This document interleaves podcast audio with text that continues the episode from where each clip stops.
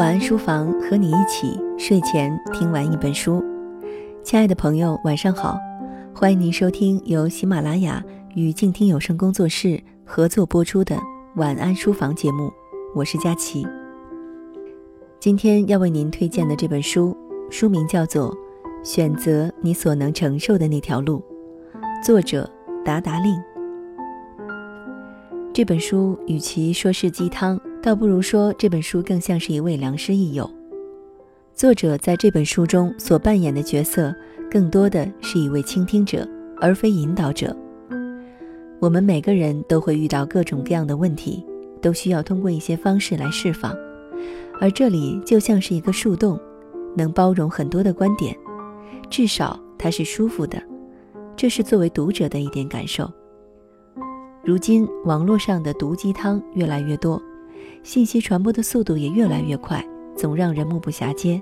很多观点不敢苟同，很多观点无论是正面反面，只抓住某一点来分析，也能让人觉得有点道理。可是无论观点有没有道理，实际能解决问题的是我们自己。只是我们真的有在解决问题吗？就像《后会无期》里面说的。我们听过很多的道理，却依然过不好这一生。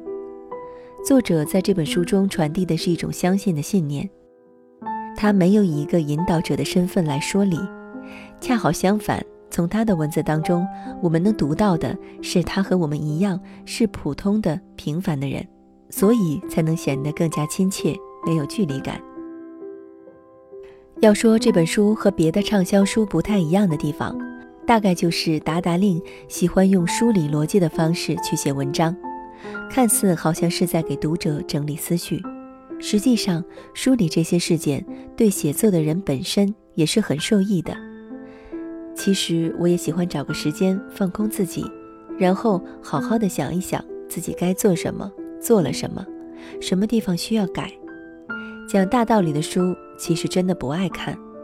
而《达达令》这本书之所以能够让我看下去，是因为他从来不会用很强硬的态度让别人去认可他的想法。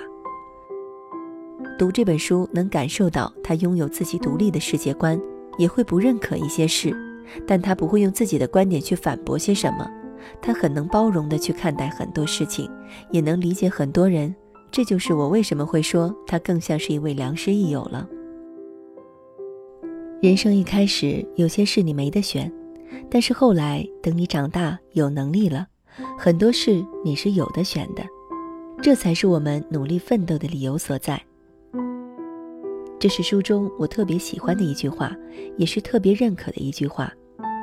我曾写过一篇文章，生活是一种选择。当时很多人会和我说，我不懂他们的难处，他们在父母亲戚的压力下是真的没得选。只能服从。那么现在，我把这句话送给那些觉得自己没得选的人。就如作者所说，我们每个人的人生课题不同，谁都有自己的那条路要走，我们都没办法去评判一个人走的路是对还是错，是好还是坏。有些人天生就想过些安稳的生活，有些人则是喜欢冒险。这两者没有什么哪个更好的对比，生活是自己的，合不合适、舒不舒服、喜不喜欢，需要你用心去感受，也只有你自己才能判断这是不是你想要的生活。如果不是，那就在有能力的时候选择一条你能承受的路吧。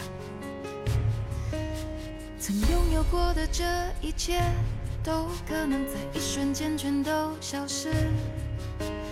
最让我感动的事，都可能经过时间而被遗忘。也许我过得不够认真。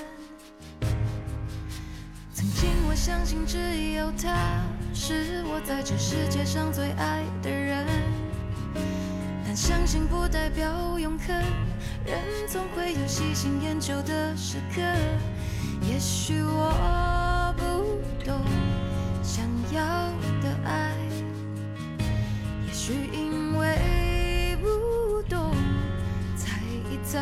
受伤害，直到现在。走过的路，有些心酸辛苦，但至少有些小幸福。爱过恨过走过的路，很多感触。或许在一个人散不是，心中还会回顾，只希望自己能走出片天空，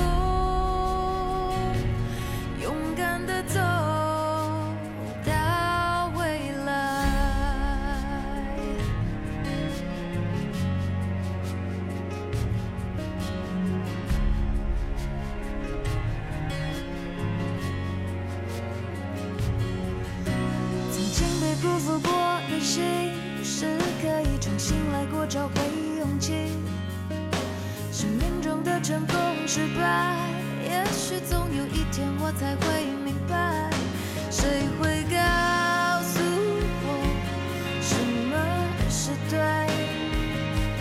懂还是不懂，只要不要被打败，直到现在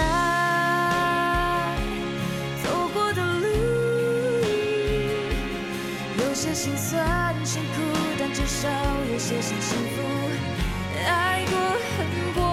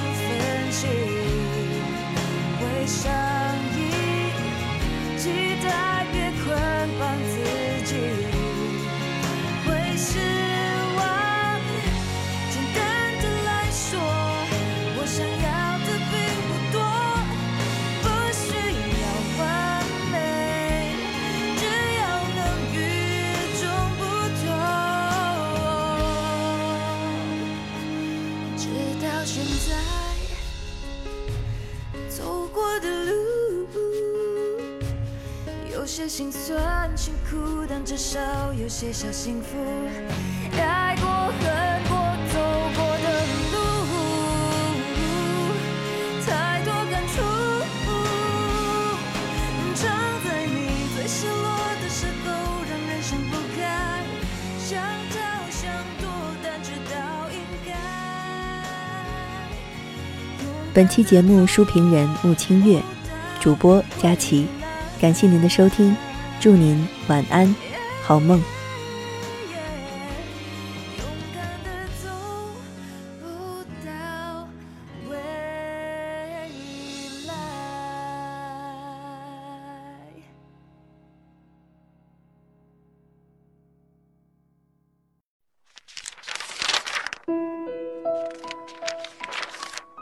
你读一本书大概要多久？我读一本书大概需要一个星期吧。嗯，差不多三四天吧。我小的时候读书快，一晚上就能读完一本书。哎，我呀，真的是还真挺久没有看书了。平时工作真的太忙，应酬太多，晚上回家也没有什么时间去看书。